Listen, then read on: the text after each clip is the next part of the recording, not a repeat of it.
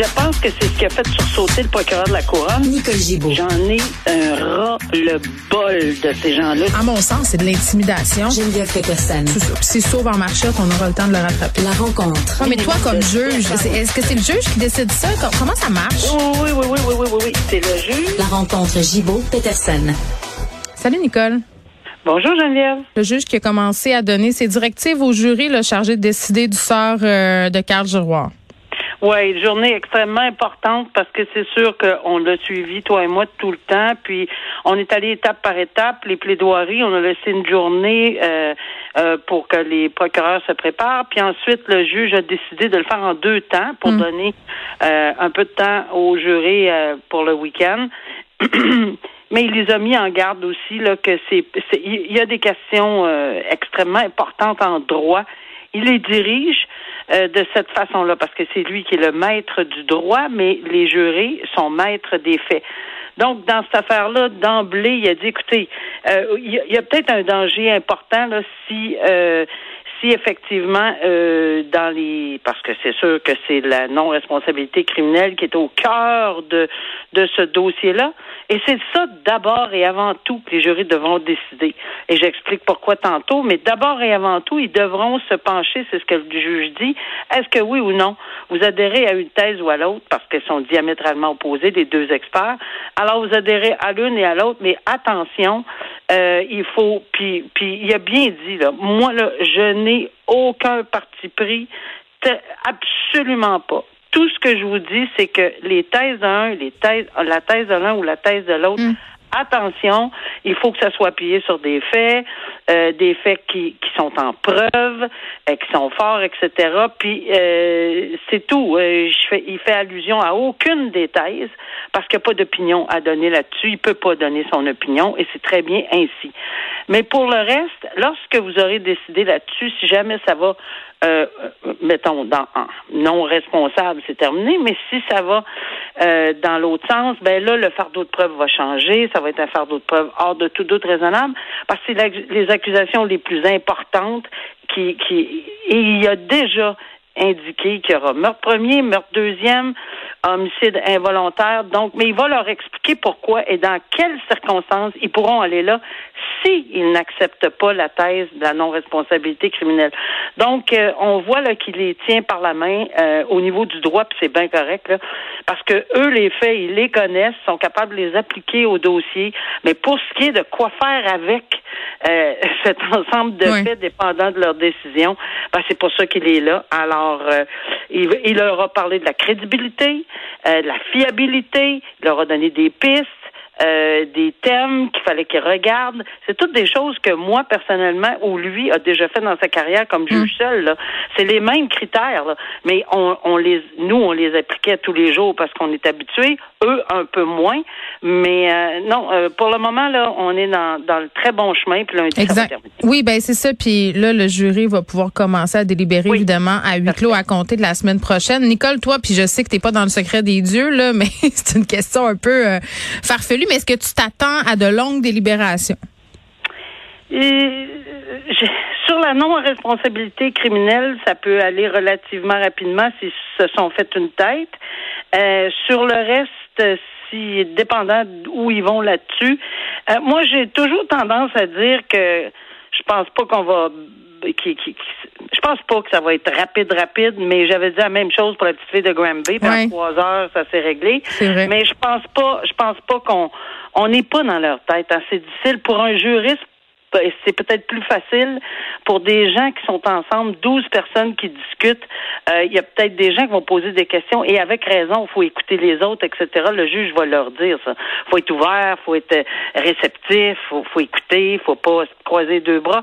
Ça, c'est tous des principes généraux euh, lorsque les jurés vont délibérer. Mais mais mais est-ce que s'il va y avoir des, des gens qui vont avoir une position plus directe que d'autres, c'est possible. C'est juste là qui va faire la différence parce que sur le temps, parce que évidemment, si tout le monde s'entend en partant, c'est pas ben, ben long. Mais si on a un petit accrochage, ben c'est là où ça devient important de s'attarder sur les faits, sur euh, puis on a des questions de les poser au tribunal parce que le juge va décider euh, quelles questions il peut répondre puis de Ben quelle oui. façon. Nicole, hier, on partageait un peu euh, notre inquiétude concernant la hausse des des incidents, la violence armée à Montréal, les fusillades en plein jour, des petites filles qui ont été témoins de ça, un ado de 14 ans euh, qui a mangé des balles, on sait même pas s'il va remarcher. Euh, puis on, parlait de la peine minimale, euh, puis, puis du fait que on était, bon, on dit que dans la vie, timing is everything. Tout de suite après, les policiers de Laval sont ben sortis pour dire que les tribunaux devaient envoyer un message fort en décernant des peines sévères pour dénoncer les fusillades dans le gang de rue. Mais moi, je suis entièrement d'accord avec ceci. Puis pourquoi? C'est parce que c'est pas juste parce que mm. on, tire sa couverte de la couronne, plus la défense. Faut pas le prendre comme ça. C'est parce que, oui, je sais ce que c'est une sentence individualisée. Mm. C'est ce que la défense plaide et c'est ce qu'ils ont toujours plaidé et avec raison. Mais le droit évolue, les crimes évoluent, les criminels évoluent et la notoriété de, de, de ce qui se passe sur le terrain avec le, les, les policiers évolue dans le milieu criminel également. Ils savent. Mais évidemment, le renseignement criminel aussi évolue. Alors, on l'a vu quand il s'agit d'alcool au volant. On l'a vu et, on a augmenté des sentences. Ben oui, c'est évolutif, le droit. C'est sûr qu'il y en avait moins à l'époque où on en, on en, on accusait moins là, mm. lorsque les gens se promenaient avec une bière entre les deux genoux, là, mais c'est sûr qu'on n'est plus dans le même pattern. Alors, au niveau de la violence par arme à feu, c'est clair, là, je veux dire, à moins de vraiment d'être pas sur cette planète, là, il y a, y a un accroissement de crimes violents par arme à feu qui laissent des séquelles épouvantables, des morts, des gens qui vont être paralysés, euh, qui, les, les, les familles des victimes. Donc, on peut pas passer à côté. Oui, on peut plaider l'individualisation d'une sentence, c'est parfait, mais il faut que la sentence individuelle progresse avec le crime qui a augmenté également. D'où le message de la police et d'où le message de, je pense qu'il faut lancer, c'est que oui, des sentences, il faut que ça reflète la situation sur le terrain, puis que ça évolue. Alors, il y a beaucoup, beaucoup de violence par arme à feu en ce moment. Il faut qu'il y ait un message clair. Je le comprends très bien, euh, le procureur de la hmm. Couronne, de, de, de faire... Ben, le procureur, euh, la police de Laval qui s'est montrée très inquiète, comme je le disais d'emblée. Là, je veux dire, tout le monde s'entend pour dire qu'en ce moment, il faut faire quelque chose. Absolument. Puis peut-être qu'il va y avoir un premier euh, euh, ou un deuxième ou enfin quelques détenus mm. ou prévenus qui vont écoper de sentences plus lourdes à cause des circonstances. Mais ça, tu sais, euh, tu as choisi d'être là-dedans, là. Tu as choisi de le faire. Tu as plaidé coupable ou tu as été retrouvé coupable, ben tout bad. Euh, et c'est un choix personnel et tu devrais copier de la sentence qui va avec le temps, avec les lieux. Oui, parce que c'est une question de temps. Là. Mario Dumont parlait euh, ce matin dans le journal euh, de Daniel Desrochers. J'en jasais hier avec un ancien officier des, du renseignement du SPVM pour donner cet exemple-là. Mario, le titre de sa chronique, c'est En attendant le prochain Daniel. C'est ce jeune là, qui avait péri pendant la guerre des moteurs, une victime innocente. Je m'excuse, Nicole, je, je trouve ça épouvantable de dire ça, mais c'est comme écrit dans le ciel Mario a raison, là, que ça va se ben, produire. On, attend. C'est pas si, c'est quand ça va se produire. Il y en a eu, là, tu l'as soulevé hier avec moi, la jeune fille, là, qui est décédée. Dans la voiture. absolument rien. Elle était, en plus, elle était venue au Canada pour vivre une vie en sécurité, ah. puis avoir une, des études, puis un futur qui a de l'allure. Alors, si on peut passer le message, parce que ça, là, ça se discute dans le monde criminalisé. Voyons donc, c'est comme s'ils ne regardaient pas les nouvelles puis qu'ils ne discutent pas des.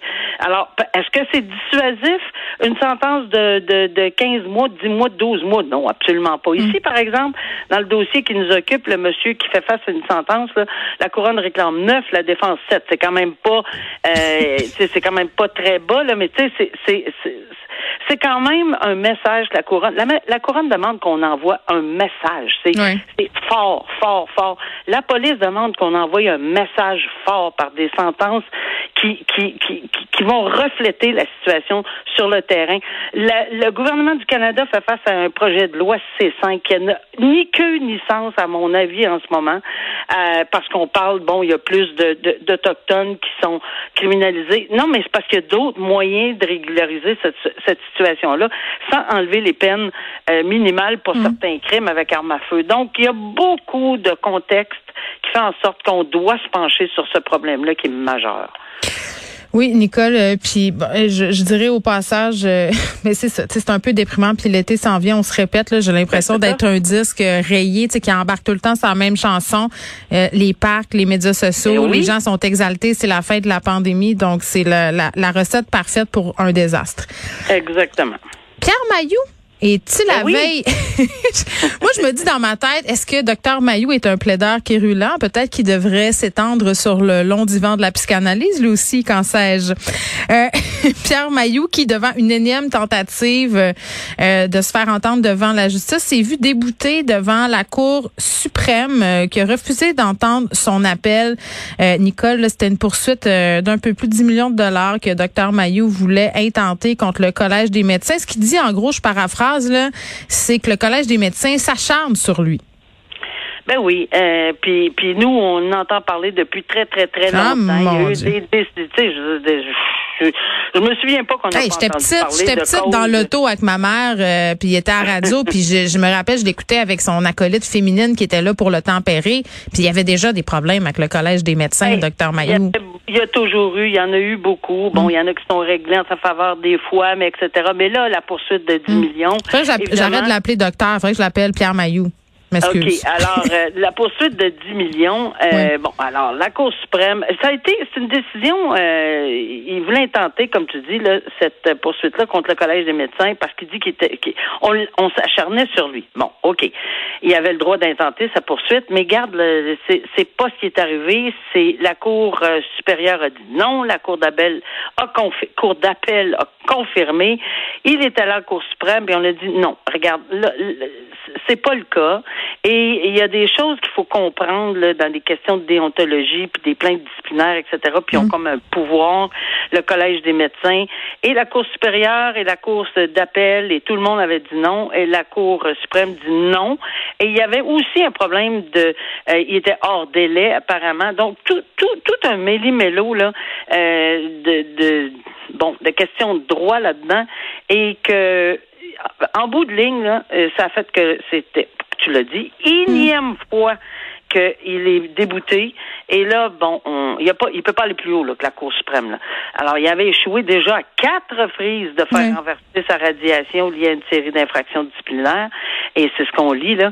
Et euh, puis aussi ses propos controversés, là, tout le monde en parle, etc. Donc, Ah mon euh, Dieu, sur l'étude sur les personnes ouais. noires, là, c'était épouvantable. Il y avait les études dans son été- auto, ouais. puis tout ça. là. Les personnes noires, moins intelligentes, plus larges, euh, tous des beaux préjugés. Je, je me rappelle, j'avais écouté cette émission-là, j'étais à terre. J'étais à Ouais, terre. ben, c'est je ça. me roulais à terre. Exactement, puis il avait été également condamné une amende de 20 000. Bon. Donc, dans les circonstances, c'est, ça devrait être terminé, euh, à moins qu'il y ait d'autres choses qu'on connaît pas. Euh, C'est pas fini tant que c'est pas fini pas fini. avec Pierre Mailloux. Merci. Nicole. Profite Merci, du soleil bon en fin de semaine. Tu sais qu'il nous annonce de la pluie puis un retour du temps plus frisquet. Profite des derniers moments. Oui, absolument. Toi aussi. Bye bye.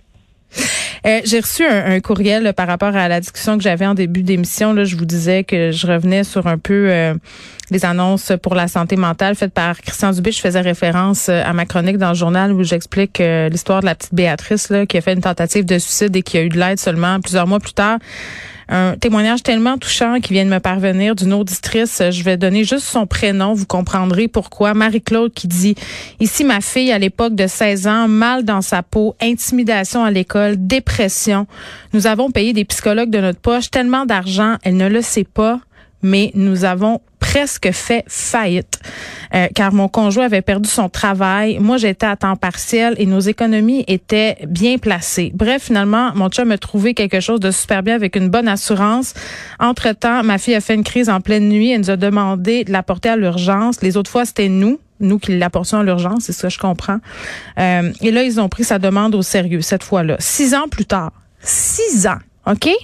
Elle a eu accès gratuitement à un psychologue du CLSC.